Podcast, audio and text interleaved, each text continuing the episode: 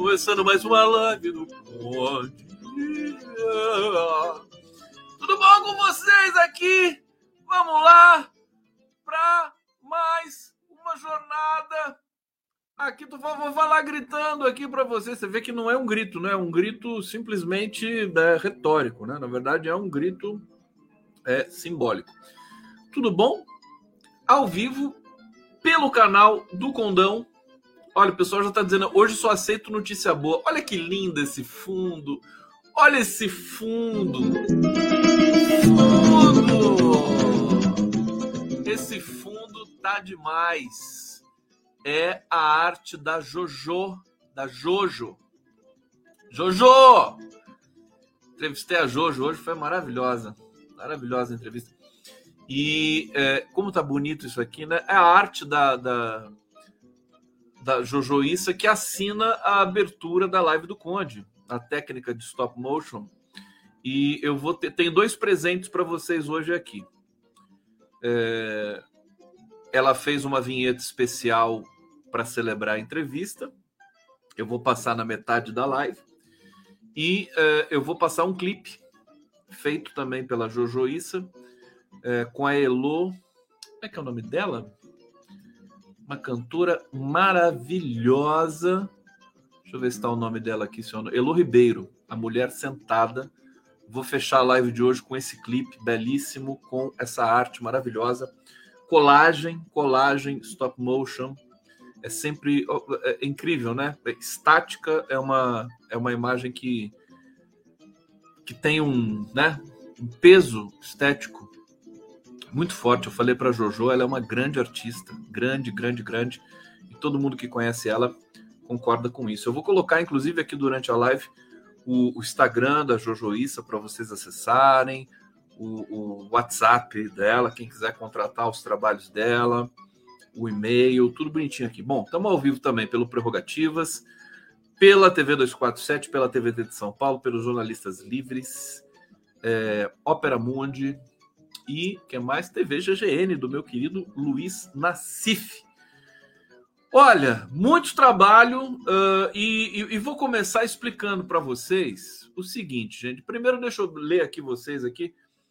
Tão lindos aqui no bate-papo. Olha, então são três presentes, pois você já é um presentão para todos nós. Ah! Horta! Lê isso aqui, Fernando Horta. Eu brinco com Horta, né? Obrigado, Fernanda! Que coisa linda. Rodrigo Ferreira está dizendo: Biruliro vai ser preso. Uh, deixa eu ver. Anel Oliveira está dizendo: grito retórico, grita que eu te escuto.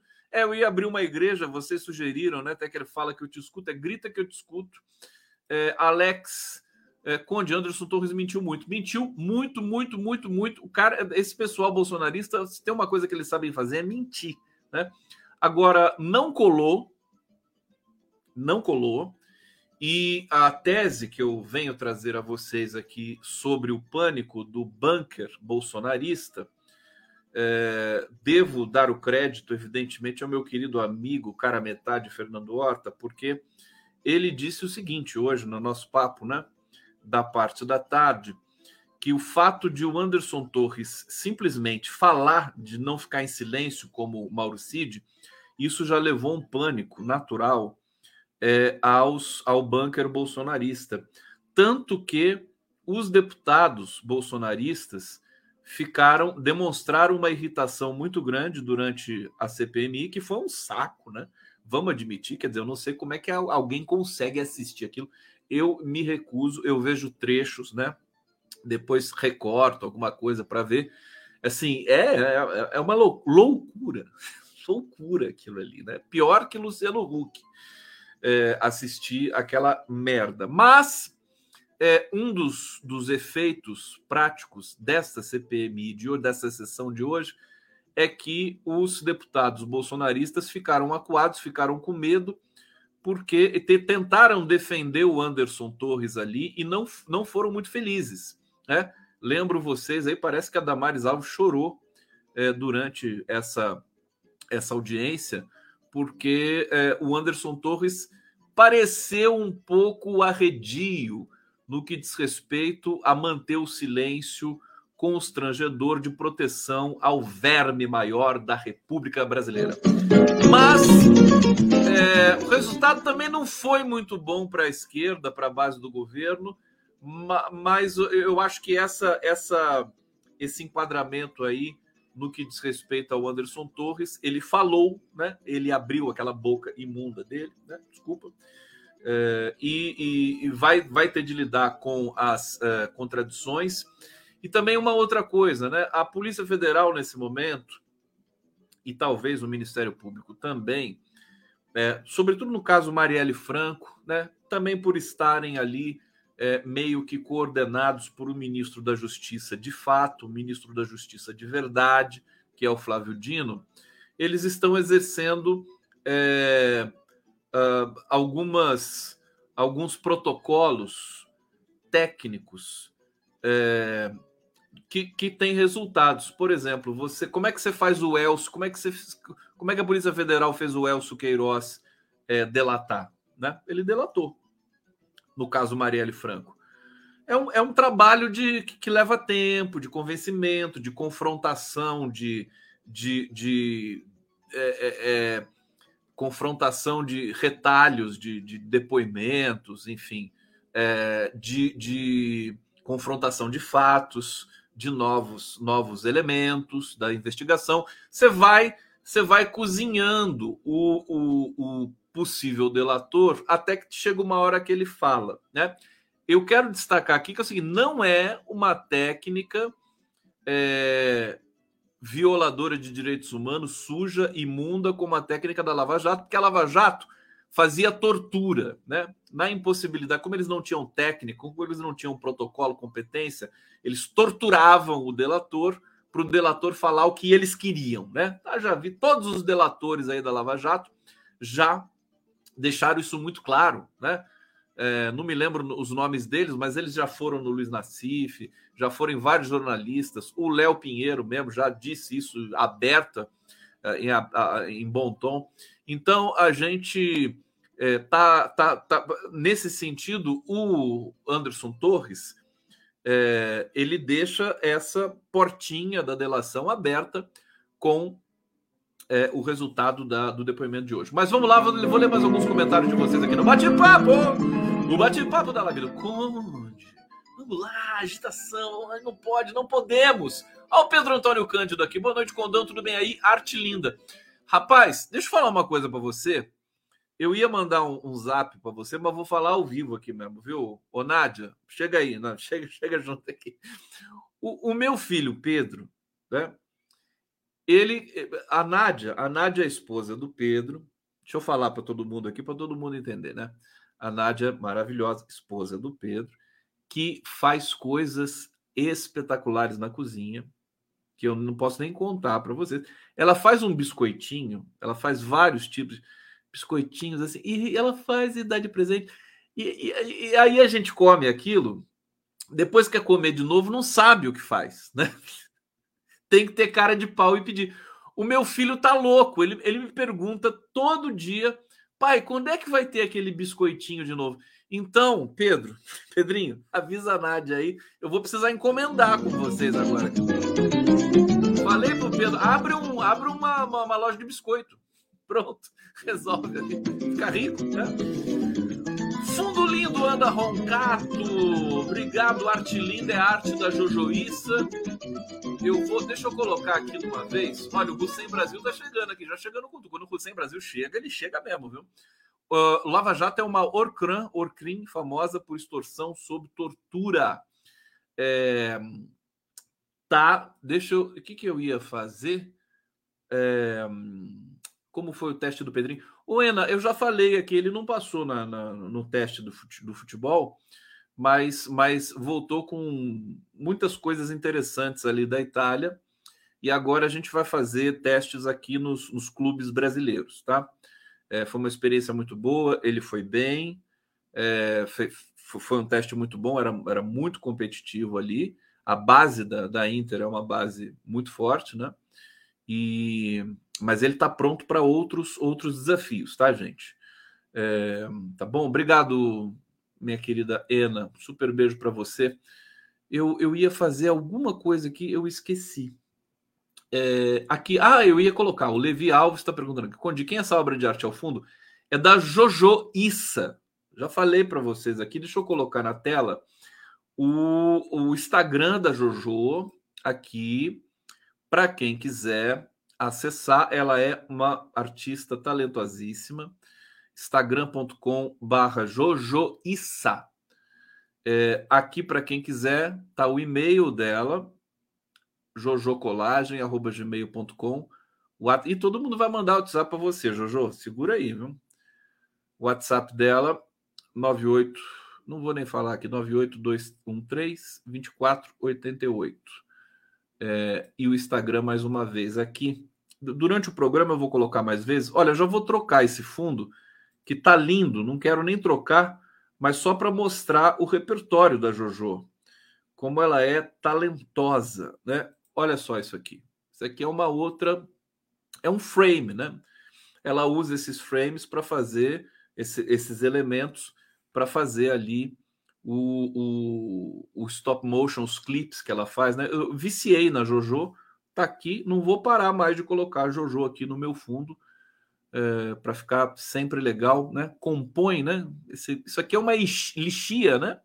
É um pé de lixia que está aqui do lado. Bom, vamos lá, vamos parar de enrolar e falar as questões importantes aqui. Deixa eu ver se tem. Uh, olha, tá chegando o superchat aqui. Augusto Corren. Ô, Augusto Corren, obrigado. Ele mandou até duas vezes aqui. Muito obrigado pela sua colaboração aqui conosco. É, Regina Selle, bom estar aqui com vocês. Abraço, querido Conde. É, mandem mais superchats. Aliás, também contribuições aqui pelo Pix do Conde, está aqui sempre à disposição, sem nenhuma forçação é, e vocês que querem é, ter as suas mensagens aqui ilustradas, lidas, né, acarinhadas pelo condão, é só fazer um super chat, mas eu leio as mensagens que não são super chat também. Vocês sabem disso, como eu sou democrático nesse ponto e sou uma pessoa chata até. Ó, o Hussein tá mandando outro aqui. Braga Neto Doril com avanço no caso Marielle, né? É, deixa eu começar falando pelo pelo pânico do, do, do Jair, né? Começando a dizer o que foi o depoimento do Torres, em linhas gerais, sem entrar em muitos detalhes, né? É, ele disse para a CPI que a minuta golpista é fantasiosa e, defende, e defendeu seu plano de ação para o 8 de janeiro, que depois caiu por terra, né? É, ele afirmou à CPI que a minuta golpista era fantasiosa é, e não sabe quem redigiu o texto porque recebia documentos de diversas fontes. Uma coisa que ficou constrangedora para o Anderson Torres ali foi ele não explicar como perdeu o celular. Né? Ele não soube explicar isso. É, e convenhamos, né? Você perde um celular, meu Deus, você você sabe o que aconteceu, né? Você sabe. Você, alguma coisa você tem para dizer, né? você faz um BO, você faz. Meu Deus, o cara não sabe nada. Então, isso ficou constrangedor, como de hábito para alguns depo, é, depoentes ali, bolsonaristas e tal. Ele afirmou que houve falha grave na execução do pro protocolo de ações definido pela Secretaria de Segurança Pública dois dias antes dos ataques, em 6 de janeiro, que viajou para os Estados Unidos depois de enviar o plano a todos os envolvidos. Isso é mentira também é, foi desmascarado ali por um deputado do, do PT nesse momento. É, Secretaria de Segurança do Distrito Federal deixou de fora a reunião, o, deixou de fora da reunião o GSI, Gabinete de Segurança Institucional, e o CMP, Comando Militar do Planalto, responsáveis pela segurança do Palácio do Planalto.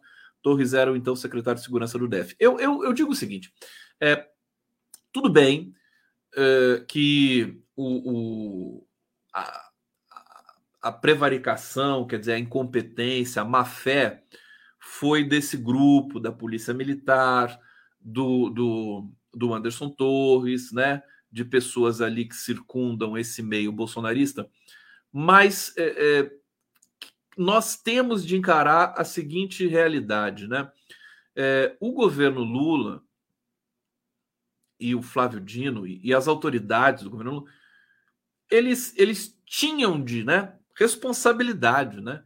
tinham de saber que estavam lidando com bandidos, bandidagem, é, e tinham de tomar um cuidado para esse é, momento, para esse acampamento, para esse primeiro domingo fatídico que acabou é, resultando nessa, nessa, nesse atentado né, terrorista à, à sede dos poderes. Então, de uma certa maneira, sim, existe um, existe um, um uma, uma, um vacilo né, desse, desse governo, para usar uma palavra absolutamente é, ruim para esse detalhe, né? Tinha que ter sido, tinha que ter mais rigor, né? Tinha que ter, mais, ter tido mais cuidado com tudo isso. Mas já passou. Eu acho que esses erros não são erros, é, digamos, é, de, de, de, cunho judicial, né? São erros políticos, é, erros de, de, de dimensão né, judicial e tudo mais judiciária, são os erros que cometeram ali, erros não, as, as, os crimes que cometeram essas figuras que estão aí agora depondo na CPMI. Dizer isso porque é importante, né? Bom, se o protocolo fosse seguido, disse o Anderson Torres, seríamos poupados dos lamentáveis atos do dia 8. É, bom, ficou claro que é, nesse ponto o Anderson mentiu muito, é, mas mesmo mentindo, né, ele levou um certo pânico a, ao bunker bolsonarista, porque ele se mostrou é, disposto a falar. Inclusive, ele estava lá com a tornozeleira eletrônica ali é, colocada, né? Porque ele tem que usar, né? Tá, tá em prisão é, domiciliar. É, deixa eu trazer alguns pontos aqui importantes do depoimento dele. Além desses, bom, tem a minuta fantasiosa, viagem à Disney no 8 de janeiro, ele disse que a viagem foi programada com antecedência, as passagens compradas em 21 de novembro. Agora, o que, que adianta dizer isso? Né? Todo esse processo, todo esse golpe, todo, essa, todo esse atentado do dia 8 de janeiro já poderia estar, ah, desde ali, ensaiado. Né? O que, que adianta falar isso? Eu não sei, não sei. Às vezes os caras não têm. É, o trabalho medonho que ele fez na questão das rodovias pelo Brasil, né? É, ordenando é, é, é, paradas de caminhões, de, de, ônibus que levavam passageiros pelo Nordeste para prejudicar a votação do Lula, né? É, ele disse o seguinte: vamos ver aqui. a relatora da CPI, Elisiane Gama, anunciou que vai pedir à comissão que seja feita uma cariação entre Anderson, Anderson Torres e Leandro Almada, superintendente da Polícia Federal na Bahia. É, o objetivo é ter mais informações sobre o bloqueio das rodovias. Foi muito elogiada a Elisiane Gama quando, nesse momento, ela falou de uma cariação, né, porque as, os depoimentos não estavam coincidindo. Né? O Almada recebeu a visita do então ministro da Justiça, Anderson Torres, na semana que antecedeu a eleição, afirmou em depoimento à PF que recebeu um pedido do então ministro para reforçar o policiamento nas ruas em 30 de outubro. É, a Almada disse que não foi apenas uma visita. Anderson Torres afirma, Anderson Torres afirma nessa comissão que isso não é verdade. Estou protocolando uma cariação entre os dois para que a gente possa dirimir esses fatos e, portanto, trazer ao conhecimento da comissão o que realmente ocorreu. Tá? Bom, em linhas gerais, não tem muito mais do que isso, né? É, o dado é que agora, depois desse depoimento, é, a, a, tensão aumentou no, no, campo bolsonarista, porque tanto Mauricídio, Mauricídio também está numa situação difícil, o pai do Mauricídio está, é, há informações que ele está depressivo em Brasília, ele é um general é, aposentado do Exército, e depois que veio à tona né, a tentativa de venda de um relógio Rolex do Mauro Cid, e hoje ainda veio à tona é, o, o, fato de que o Mauro Cid, ontem, né, o Mauro Cid tentou negociar joias nos Estados Unidos. Eu vou ler daqui a pouco para vocês isso aqui. Quer dizer, desmorona completamente a vida do Mauro Cid. Agora, uma coisa é verdade: o Mauro Cid, se ele continuar calado, não entregar ninguém, é, ele, ele possivelmente vai ser expulso do exército. Mas é, nessas tratativas de proteção que correntemente é, ocorrem é, com ex-militares, né? É, ele vai ter direito a uma prisão especial, né? pode ser que ele seja condenado a 20, 30 anos de prisão, e que é, cumpra sete, oito, né, como costuma acontecer no Brasil, ação de advogados, bom comportamento, etc. E esses sete anos que ele provavelmente vai passar preso, ele fique numa, numa, numa prisão dessas prisões militares de luxo, né? Que você tem televisão, ping-pong, esporte, é quase um spa, você recebe visita e tudo mais, né? É, é lamentável, quer dizer, é, o futuro do Mauro Cid é esse, né? É esse. Ele vai, ele vai, vai assumir tudo, não vai entregar ninguém, né? É, vamos ver o Anderson Torres se vai ter também essa, esse mesmo destino. Não é? Será que o Cid vai delatar? Olha, quem está prestes a delatar ou é a, a Carla Zambelli ou o Delgatti, né? Eles estão ali numa corrida para ver quem é o primeirão que vai delatar. Deixa eu ver o que está tendo aqui no nosso bate-papo.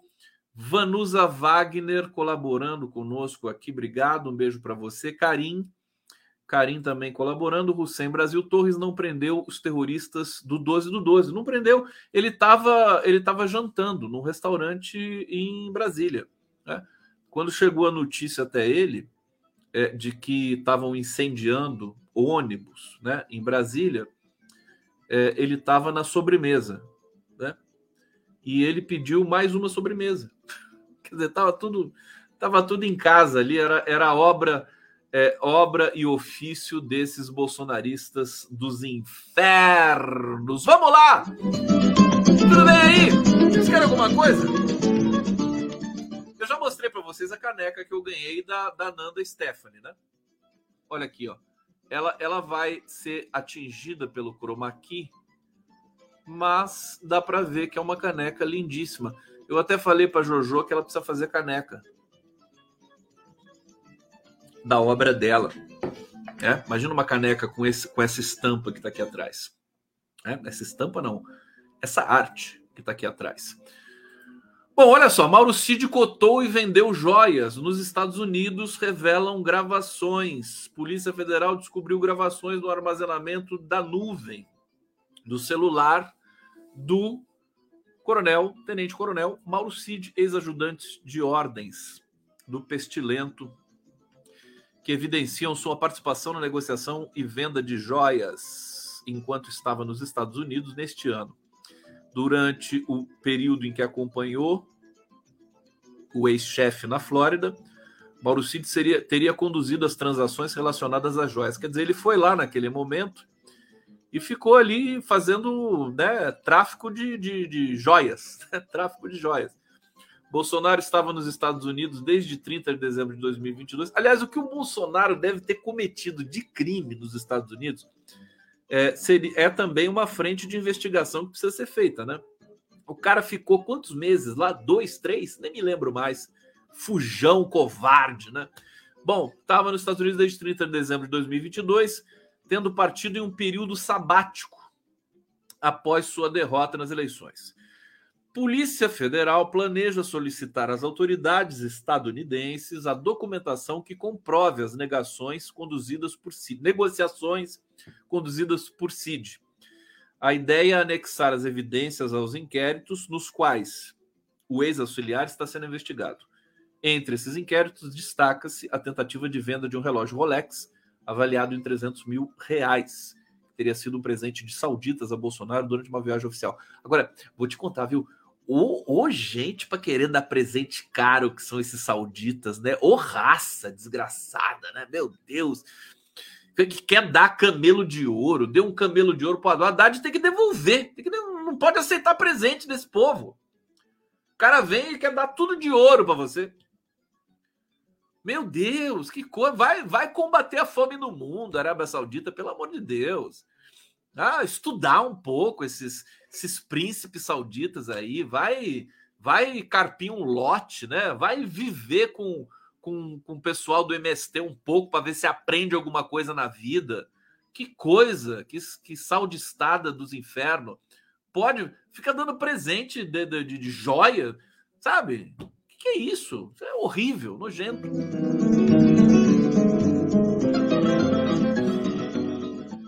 Que algum de vocês aqui aceitaria um, um relógio de 300 mil reais. Duvido. Alguém aqui, por favor, se alguém oferecesse para vocês, vocês aceitariam? Assim, do nada, aparecesse alguém e falou, topa isso aqui para você. Você aceitaria? É, uma coisa horrorosa isso aí. É, deixa eu ver, o Hussein está dizendo aqui. Milicianos fazem temer mais a morte que a prisão. Uh, deixa eu ver onde eu parei. Vamos ver aqui. Bom, porque vocês querem boas notícias, né? A Gisele está dizendo que aceitaria. Aceitaria uma joia, uma mala de dinheiro? Vamos ver aqui. Nair Gualberto, eu aceitaria. A Marta Queiroz, eu não. Vocês sabem o preço de aceitar isso, né? Se você aceitar isso, imagina o preço que vão te cobrar depois, né? Basicamente a sua alma, né?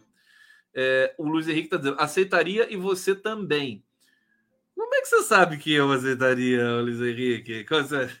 Você não me conhece, cara. Você não sabe que eu sou um sujeito fora da caixinha? Claro que sim. Depende de quem oferece, né? Depende de quem oferece. Mas é sempre muito perigoso, vamos admitir isso. Olha, a, a ética do povo trabalhador é, é fantástica. Por exemplo, quando um, acontece muito de um faxineiro, de um lixeiro, eles acham coisas, né? É, de acharem malotes de dinheiro, eles devolvem. Eles não querem ficar com aquilo. Vocês já viram isso? Sempre tem uma matéria num desses jornais, a pessoa achou é, uma carteira cheia de dinheiro, ela vai lá e devolve. Se for um playboyzinho de classe média, além de não devolver, ele vai clonar o cartão da pessoa, vai usar tudo, né? Vai vender vai fazer o diabo. Né? Essa é a diferença da ética no Brasil, né? A ética das elites brancas e a ética do povo trabalhador, na sua imensa maioria preto, indígena é, ou mestiço, que é o que dá na mesma, né? É isso, né? É você, você lembrar desses relatos, né? A pessoa acha dinheiro, devolve. E aí, às vezes, a, o, o, quem perdeu o dinheiro quer dar uma recompensa para essa pessoa, ela não aceita. Ela não aceita. É. Agora, vai per, perde dinheiro em Higienópolis para você ver onde é que vai parar o seu dinheiro. É? Faz o teste. Faz o teste. É, bom, vamos avançar aqui, vamos avançar. Tiriri Tororó. O, no, boas notícias, né? O governo Lula vai é, tocar o PAC. Vocês viram que o Lula queria mudar o nome do PAC, né? Vocês viram isso? E aí ele, ele pediu, ele pediu para a equipe dele achar um novo nome para o PAC. A equipe de comunicação do Lula é tão incompetente que nem isso eles conseguiram. É, achar um nome, nem isso. É, é, é, assim, a falta de imaginação ali no setor de comunicação do governo é uma coisa assim é, é, é, inédita, inédita, né? É, é, até engraçadinho, né, da gente comentar aqui. E vai se chamar PAC de novo, né? Imagina se esse pessoal tivesse que produzir cinco lives por dia, né? Para fazer uma por semana já é um sofrimento, que é a, é a live, é o podcast do, do Lula, né? É um sofrimento. Imagina cinco por dia. Imagina assunto para falar cinco vezes por dia. É isso, né? Mas tudo bem, eles, tão, eles têm que governar. Governa direito, porque a gente elegeu e a gente está cobrando. É, a administração federal quer investir 60 bilhões de reais no orçamento anual com o programa. É, gestão pretende focar inicialmente em obras paralisadas é, e quer atingir até um trilhão em investimentos em quatro anos, unindo o orçamento da União, parcerias público-privadas concessões de estatais. A administração federal estima é, investir 60 bi no, do orçamento anual com o programa de acordo com informações coletadas aqui no, no portal do governo. Os ministros Rui Costa e Alexandre Padilha. Essa dupla, né? Rui Costa e Alexandre Padilha, né? Que dupla que, que a gente tem que podia ser o Rui Costa e Alexandre Padilha, né? Uma dupla Starsky Hutch? Não uma dupla do, do cinema, de, de, de, de, uma dupla de, de humor, evidentemente, né? Alexandre Padilha e Rui, o Rui Costa tão bem humorado, né? Uma pessoa assim que cativa todo mundo ao lado dele, né? Rui Costa, vocês já viram o Rui Costa falando, né? Como ele está sempre sorrindo. Né? O que, que, dupla seria, né? Rui Costa e Alexandre Padilha. Alguém pode sugerir para mim? Bonnie and Clyde? Não, Bonnie Clyde não. É, tô pensando aqui numa dupla de dois humoristas e tal. Didi Dedé, né? Didi Dedé, pronto, tá aqui. Os ministros Didi Dedé tiveram nessa sexta reuniões com lideranças do Congresso. Foram as residências oficiais dos presidentes do Senado, Rodrigo Pacheco, e da Câmara. É, da Câmara dos Deputados, Arthur Lira, também conversavam com outros parlamentares. O valor de um trilhão representa 10% dos 10 trilhões do produto interno bruto. O Brasil tem 10 trilhões de produto bruto é, o que já, já era para ter muito, tá muito maior do que isso, né? Quem diria se não tivéssemos golpe, a gente estaria numa situação tão melhor. É, investimento teria aproximado ao PAC 2, qual foi investido é, um pouco mais de um trilhão. Bom, boa notícia. Vamos ter investimento. Deixa eu ver o que vocês estão falando aqui do, do Padilha e do, e do Rui Costa. Ah lá, Silvana Costa, caceta e planeta fucker and sucker. Tem que ter bom humor, né, Padilha? O Padilha tem um bom humor. O Padilha tem. Bud Spencer e Terence Hill. ai, ai, Luiz Henrique, Larry Moe, dos três patetas. Mas daí tem, tem que ter o terceiro. Quem que seria o terceiro pateta? É? O Haddad não, porque o Haddad tá mandando super bem lá. É, Angela Neves, Conde, sou autista. Esses fundos cheios de informações me confundem, não consigo assistir. Jura, meu amor? Não diga uma coisa dessa. Te confunde? Puxa, deixa eu ver se tem uma menos confuso para você aqui. Peraí, calma, calma. Olha, agora não subestime a confusão. A confusão também é de Deus, tá? Deixa eu colocar esse aqui. Será que melhora para você um pouquinho? Isso aqui também é da Jojoíça. É, Naves, vamos ver. Vai me dizendo é, Elésio Correia, eu entrevistei um autista na semana passada, não sei se vocês viram, o, o meu querido Giuseppe Lombardi. Foi uma entrevista histórica para mim, para ele, enfim, porque ele pôde é, é, contar os sonhos dele, é, o que ele está montando é, de, de para auxiliar os autistas, o que ele, que ele pensa da vida. Foi, foi tão bonito, foi tão sensível aquilo lá. A entrevista está disponível aqui no meu canal, no canal da TVT. Vocês podem reassistir. Né? O Giuseppe, aliás, está sempre aqui. Ele adora live, ele adora brincar, adora vir aqui e, e comentar as coisas e, e, gritar o Lula comigo. É, deixa eu ver aqui o Daniel Perdigão Campana, dupla personalidade. Deixa eu ver o que mais vocês estão falando aqui. Beaver, Beaver Butthead é, excelente ministro da saúde, o Padilha, né? Saudade, né, do, do Padilha na saúde, né? O Padilha tá, tá na articulação, nas relações institucionais, tá indo bem, mas na saúde ele é ele é gênio, né? Pink cérebro. Aê! É isso aí. Olha, o poder, tem gente chateada comigo aqui, porque eu, eu critico o governo e tudo mais, mas, gente, é o nosso papel. Isso aqui Claro que nós, nós apoiamos naquilo que funciona e nós criticamos. E, e acima da crítica, no meu caso em especial, é, existe a irreverência. O, o, quem, quem ocupa o poder não, não pode ter medo do ridículo. Quem ocupa o poder precisa é, de humildade, precisa saber lidar com as é, paródias que se fazem né, do governo. Isso é básico. É, isso é saudável e nosso papel é fazer essa, essa crítica irreverente e, e, trazer os fatos e fazer análises profundas e misturar tudo como eu faço aqui, para criar mais confusão em vocês. Tá?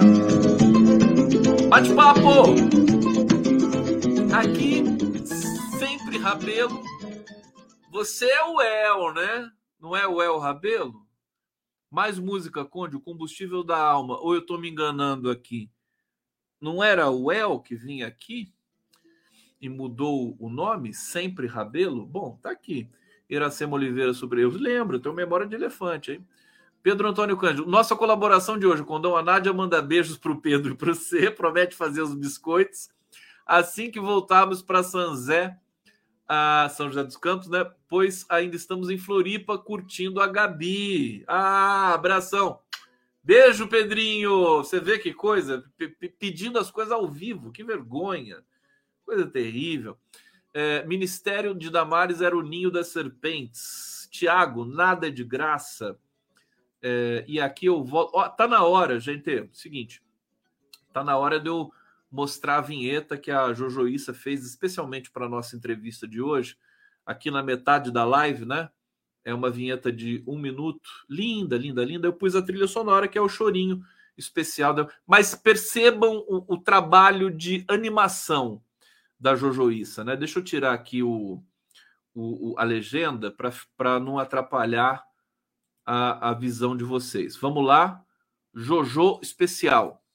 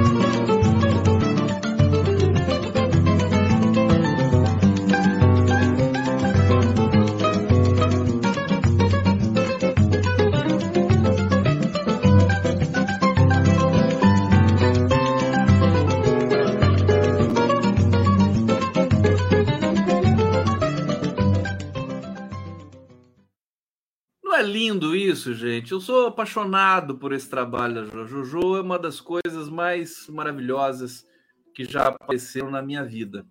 E é muito bonito, né? O trabalho que ela faz. E aqui atrás de mim, o frame é uma arte da Jojo. Quem quiser fazer alguma coisa com a Jojo, é, contratar um clipe, é acessível, viu, gente? Contratar um clipe, fazer uma animação para a empresa, um presente, ela fez a abertura também do Prerrogativas. Está aqui o Instagram da Jojo. Você pode acessar o Instagram, falar com ela é, e fazer esse trâmite todo aí. E lembrando que no final eu vou trazer mais um clipe da Jojo é, é, em que ela, é, enfim, colocou em stop motion a música da Elo Ribeiro. Bom, para onde que nós vamos agora aqui na live do Conde? Projeto de lei para mudar o novo ensino médio é, as coisas aconteceram. Camilo Santana foi obrigado a ouvir é, as comunidades, ouviu, mais ou menos, né? É, projeto de lei para mudar o novo ensino médio vai para o Congresso até setembro. Nós temos aqui, deixa eu trazer para vocês o seguinte: olha, governo Lula acaba de anunciar o novo ensino médio com mudanças e aumento das disciplinas obrigatórias. Como era o, o novo ensino médio, esse horrível, né, que estava aí no horizonte?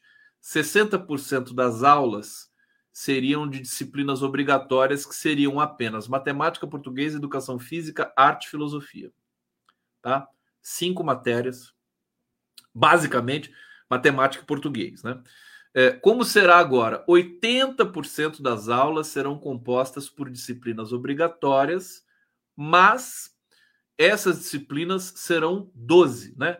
Matemática, português, inglês ou espanhol, química, física, biologia, arte, sociologia, filosofia, geografia, história, educação física, voltando ao padrão de antes. Governo ainda, é, o projeto ainda vai ser enviado ao Congresso, que é exatamente isso que eu vou ler para vocês é, até o final, até o início de setembro. Daqui a pouco vai enviar o projeto para o Congresso. É, alterações propostas é, prevêem redução pela metade da carga horária do ensino médio destinada à parte diversificada do currículo e redução de quatro para duas as opções de áreas de aprofundamento a serem escolhidas pelos alunos, além do ensino técnico. Bom, resgatamos resgatamos é, a, a, a, dignidade, né? Está muito incipiente ainda. A gente precisa de uma revolução na educação. O Brasil precisa dar essa resposta para essas gerações que estão chegando aqui, não ficar só nesse remendo aqui e acolá, capacitar mais todas, toda a equipe, toda a comunidade é, é, da, da educação básica brasileira, mas já é uma vitória, né? Nós, é, é, você, vê, você vê como é que são as coisas, as pessoas que não gostam de, que querem ficar só bajulando o governo, né? Não dá, né, gente? Sem condições, né? A essência de ser, digamos, no mínimo simpatizante da esquerda ou do Partido dos Trabalhadores é você exercer o espírito crítico. Você não vê? É, quem faz a maior oposição ao governo Lula continua sendo o PT. Eu falei isso para vocês no ano passado e continuo falando agora, porque a oposição que, o, que os bolsonaristas fazem é um lixo, não é oposição. Aquilo ali é bandidagem. Entendeu? É, qual o outro segmento que está fazendo oposição ao governo? Na verdade, é, é, é o PSOL, né? Que faz, que faz na e, e, é, e é muito bom que faça. Faz observações críticas, se nega a votar, o PSOL se negou a votar a reforma tributária Está no direito dele. Entendeu? É, é, e, e, o próprio PT. O próprio PT, dentro do PT, você tem vida, né? As pessoas ali não, não é um partido de aluguel. Os filiados ao PT, para o bem e para o mal, eles são eles são ativos, eles fazem pressão, eles querem X, eles querem Y. Então está sendo o mais difícil para o Lula administrar, na real, nesse momento do Brasil, é o próprio Partido dos Trabalhadores porque os partidos ali, o pessoal do Centrão tudo mais, para o Lula é fácil isso. O Lula é tranquilo para fazer essas coisas. Agora, o Lula tem que se preocupar com a Globo. Né? Vai se preocupar com a Globo de novo. É, é, eu estou sentindo o cheiro de queimado, né? Porque governo, PT, Lula, esquerda, é, é, de novo se encantando com o grupo Globo, vão quebrar a cara feio, né? Vão quebrar a cara feio. Se bobear com a Rede Globo, vocês perdem a carteira, as calças, a cueca e tudo que tiver ali próximo, né? Cuidado, cuidado.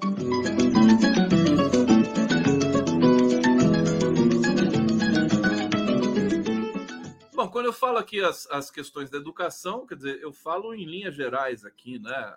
A voz da, da, da liderança na educação do Brasil ainda não apareceu, né? Como diria Clarice Lispector, né? É, é, aquilo que eu desejo ainda não tem nome, né? Não tem nome. Quem é a voz da educação no Brasil? Quem fala pela educação no Brasil? Quem? Daniel Cara, né? O Daniel Cara é aquele que não é ministro que tem mais autoridade no campo da educação no Brasil. E ele é um cara muito talentoso. Aliás, ele é, o Daniel Cara é o cara, né? Ninguém, ninguém nunca falou isso para ele ainda, né? Tem tanta gente boa ligada à educação no Brasil, tirando aqueles que fazem lobby para a Fundação Lehman, para esse tipo de é, atividade aí que são é, é, temerárias, né? Tem muita gente competente no Brasil mexendo com educação. Essas pessoas estão por aí, né? Vira e mexe estão aqui com a gente.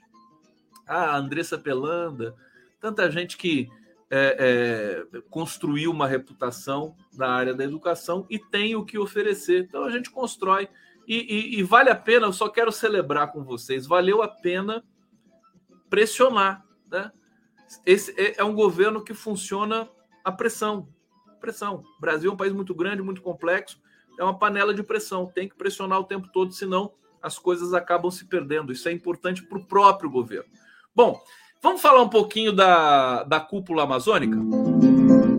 Em falar da cúpula amazônica, um, um evento importante, bonito. E aí, hoje teve uma exploração muito barata, muito, muito, muito vagabunda, na verdade, de dizer que o Gustavo Petro é, tinha criticado Lula e tinha criticado é, a Petrobras e tudo. Tudo mentira isso aí, né? Eu vou trazer aqui para vocês, no detalhe, essa informação. A imprensa toda comprou essa tese. Na verdade, o Gustavo Petro, a crítica que ele fez estava muito mais voltada para a Guiana né, que está explorando petróleo é, ali na margem equatorial, porque eu acho, eu acho tão hipócrita também as pessoas criticarem, ah, e o Brasil não pode. A Guiana está fazendo ali, está explorando, está tirando ali meio milhão de barris por dia. É, eles não têm a tecnologia que a Petrobras tem, quer dizer, se eles tiverem um vazamento ali na Guiana, vai ser um desastre ali ecológico na, na região brasileira. Guiana está colada com o Brasil. Então, vamos, vamos ser menos hipócritas, né? É até importante que a Petrobras faça pesquisa naquela região, porque se der algum problema na, na exploração da Guiana, a Petrobras possa conter né, esse tipo de problema, porque ela tem, enfim, tem uma, uma empresa robusta, não é que nem a empresa que está extraindo ali na Guiana. Então é, é preciso ter é, cuidado e, e, um pouco de inteligência. Também acho injustiça, né? A gente tem todo o pré-sal aqui na, na, na, no litoral é, ocidental né, do Brasil, litoral ocidental do Brasil, é, tanto petróleo. Ninguém nunca contestou quando foi quando foi fazer exploração ali, porque e a Mata Atlântica, né? E o nosso litoral por que ninguém nunca contestou? Porque petróleo dá dinheiro, dá dinheiro para as elites, é dinheiro para o país, e é investimento, é possível. Se for bem administrado a Petrobras, pode ser alavanca do desenvolvimento brasileiro para um século inteiro. Né?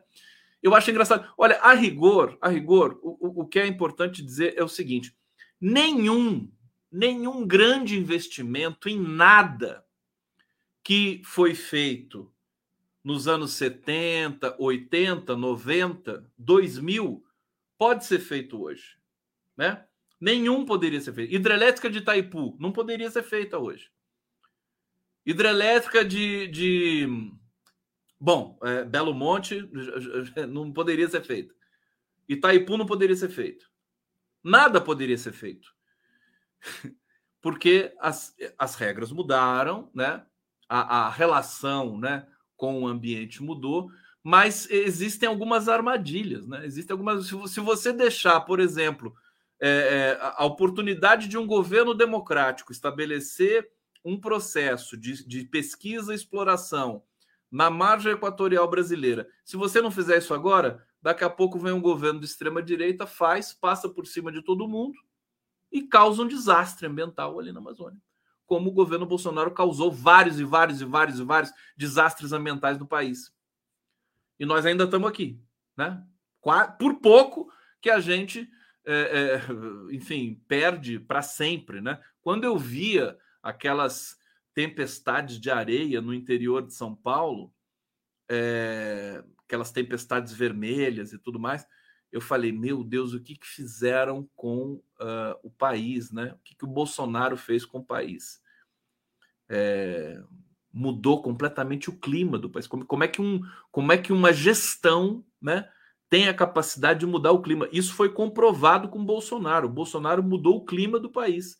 Aquelas queima, aquelas tempestades de, de, de areia interior de São Paulo, isso aí é, é em decorrência do desmatamento, na Amazônia, no Mato Grosso, dia do fogo, tudo isso, seca, falta de planejamento hídrico, tudo junto. É, então, é é, é, é, uma, é uma loucura. A gente precisa ter é, consciência de que nós temos responsabilidade e que nós, nós temos de dividir as riquezas desse país com todos os cuidados devidos mas com todos os, todas as populações desse país. Por que, que a, a população do norte não tem direito né, a ter uh, a sua subsistência, o seu núcleo de investimento? Acho que esse que é a questão.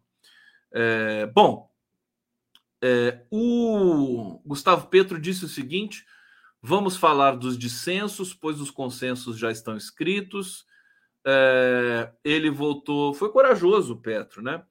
Ele defendeu o fim da exploração de petróleo na região. Bom, o fim, isso é, isso é semântica, né? O fim de exploração de petróleo na região. Quem explora petróleo na região é a Guiana. O Brasil não explora petróleo na região.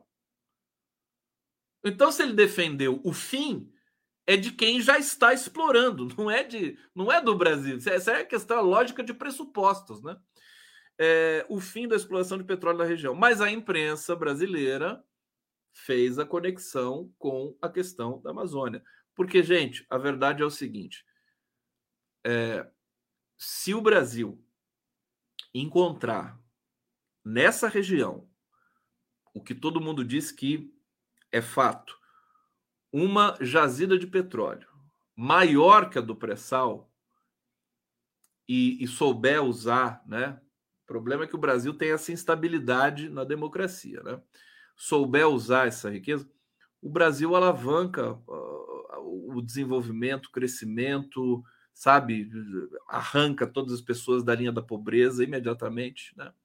É, imediatamente no período histórico aí de né, um decênio, alguma coisa do tipo. Quer dizer, é muita, é, é, é muita potência, muita potência. Os carros, o combustível fóssil ainda vai ser usado durante um tempo.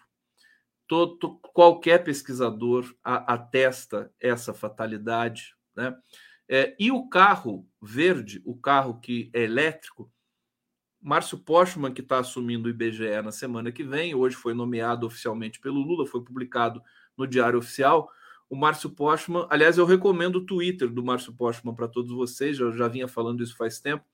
Para se produzir um carro elétrico, é, você é, joga na atmosfera toneladas de.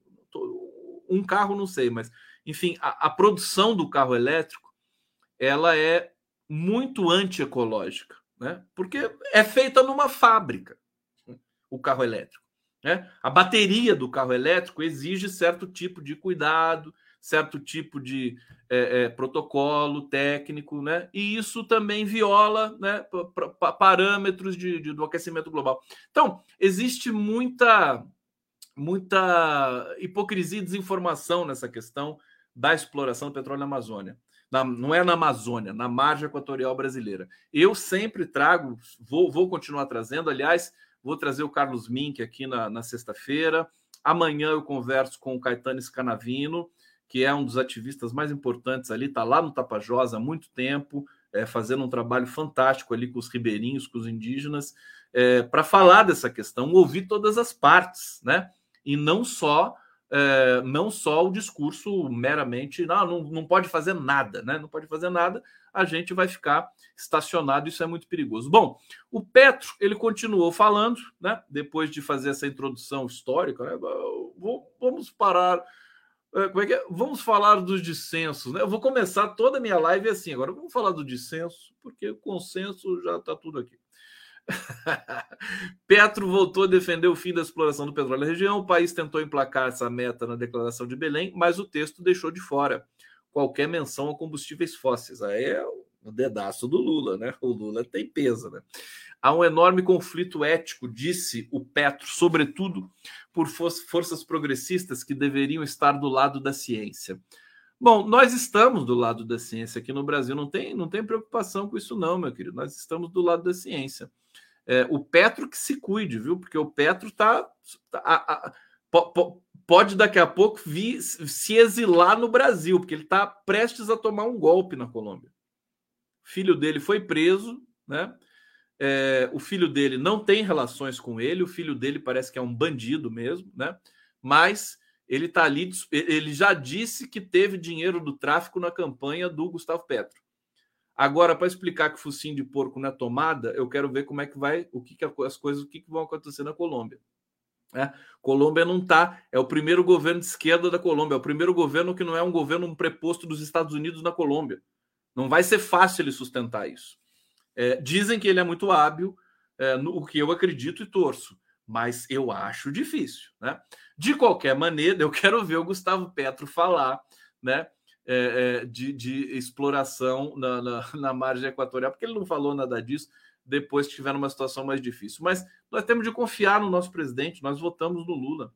Ele tem, ele tem intuição, ele tem. Né? Às vezes ele é mal assessorado, inclusive ultimamente ele tem sido muito mal assessorado para algumas coisas, mas é, no, na, no quesito meio ambiente é, é, e, e, e, desenvolvimento, ele está bem assessorado. Ele tem os melhores nomes do mundo, tá ali do lado da Marina Silva, para dizer o mínimo, né? A Marina Silva já até relativizou também essa questão da exploração na margem equatorial. Vamos fazer o debate. Isso é importante que a gente faça o tempo todo. É, gente, eu vou ficando por aqui, né? Não é? Deixa eu ver o que vocês estão falando aqui no bate-papo para eu terminar. Tá aqui o Hussein deixando aqui. Uh, vamos ver. Ah, ah, ah, ah. Sempre Rabelo tá dizendo aqui. Mais música Conde o Combustível da Alma, já tinha lido. Hussein, Condão biscoitando ao vivo. Literalmente, eu biscoitei, né? Biscoitei, biscoitei. Pronto. Pronto. Galera, imaginem se pudesse ter Dino na PGR. É, estou botando fé que Xandão vai caçar 15 a 20. É, se não vem golpe, atropela Ibama e dá para Shell. Pois é, é isso aqui. É, média mundial 1,5 graus Celsius mais alto, culpa do Bozo. É, não é, isso aí também não é assim, né? Você, Imran Khan sofrendo lofer a lá Lava Jato no Paquistão. Ricardo Barros, meu ursão querido, obrigado. Por que, que não apareceu todo o Ricardo Barros aqui? Só um pedacinho. É, e a Levi Alves de Lima, obrigado pelo, pela colaboração. Gente, eu vou deixar vocês agora com o clipe da JoJo, é, da Elo Ribeiro, A Mulher Sentada. É um clipe lindo, curtam, né? Viagem nesse, nesse, nessa música, nessa melodia e nessa arte maravilhosa feita pela Jojoíça. Para vocês, uma linda noite. Aliás, esqueci, eu quero, quero fazer propaganda. Amanhã, no Giro das Onze, eu recebo Zerbex, Denise Assis, Caetano Scanavino, Jorge Folena. Vamos falar da cúpula da Amazônia. Eu já tenho, amanhã também vou entrevistar. Olha quem que eu vou entrevistar amanhã, ó. Ana Estela Dade, Revolução na Saúde Digital. Ana Estela Haddad é secretária nacional de Informação e Saúde Digital. Ela tem muitas informações fantásticas para a gente. Está aqui a Ana Estela Haddad às é, 8 da noite no meu canal e nos parceiros. É, já tenho aqui o giro de quinta-feira, está aqui a vez de Aras, e o giro de sexta-feira. Florestan Fernandes Júnior, Oded Grajev, que é uma das figuras emblemáticas no combate à desigualdade no Brasil, e Carlos Mink, para falar da cúpula da Amazônia. Tá vendo como eu trabalho? Né? Eu trabalho muito. Não é fácil fazer tudo isso. Agendar, fazer a, arte e tudo mais. E ainda trazer esse presente para vocês aqui. Então, com vocês, Elo Ribeiro e a arte de Jojoíça. Vamos lá, juntos, curtindo aqui, ó. Beijo para todo mundo.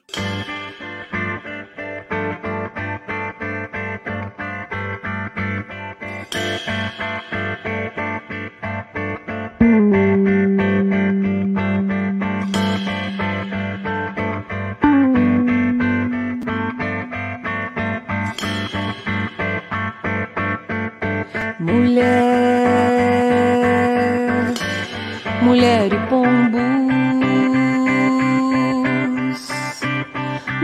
entre sonhos, nuvens nos seus olhos, nuvens sobre seus cabelos.